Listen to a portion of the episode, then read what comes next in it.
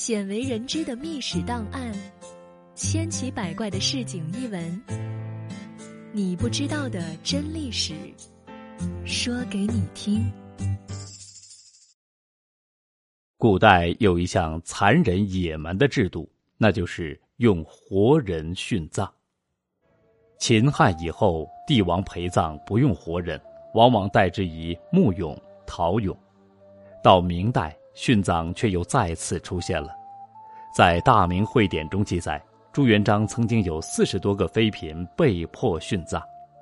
其实，朱元璋用活人殉葬的做法早已执行过。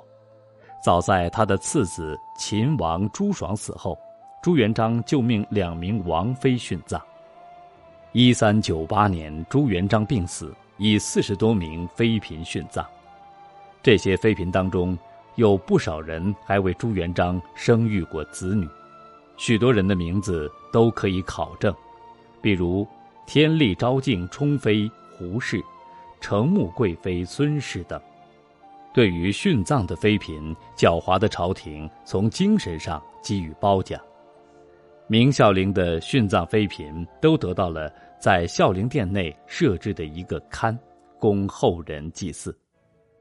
对于这些妃嫔的死法有多种说法，最常见的有两种，一种是吊死，殉葬时有侍臣太监将他们召集到一个庭院内一同赴宴，酒宴完毕之后引入一殿堂，殿堂内事先放好了一个一个的小木床，殿梁上系好绳套。妃嫔们自知死期已到，哭声震响大殿。这些美丽的嫔妃颤巍巍地登上木床，有的甚至需要人搀扶才能爬上去。他们把头伸进绳套，太监侍臣拉紧绳索，挪开木床，将他们一个个吊死，非常残忍。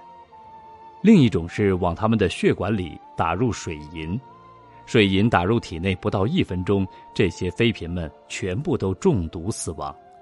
但在外人看来，他们还是和活人一样，只不过是睡着了而已。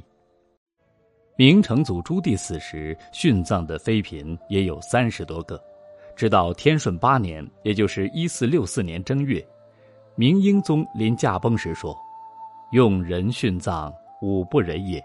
此事以自我止，后世勿复用。”嫔妃殉葬制度才就此废除。虽然不用活人陪葬了，但奢华的陪葬品却是少不了的。在慈禧的陵墓里，她棺材里光填空用的珠宝就价值二百二十三万两白银，更不用说其他的。慈禧的陵墓修建的富丽堂皇，规格虽然与东太后慈安的一样，不过里面却是别有洞天。慈禧的陵墓装修费用和陪葬品总价值高达数亿两白银，堪称大清朝之最。爱月轩笔记中详细记载了慈禧随葬品的种类、数量、位置以及价值等，看起来让人瞠目结舌。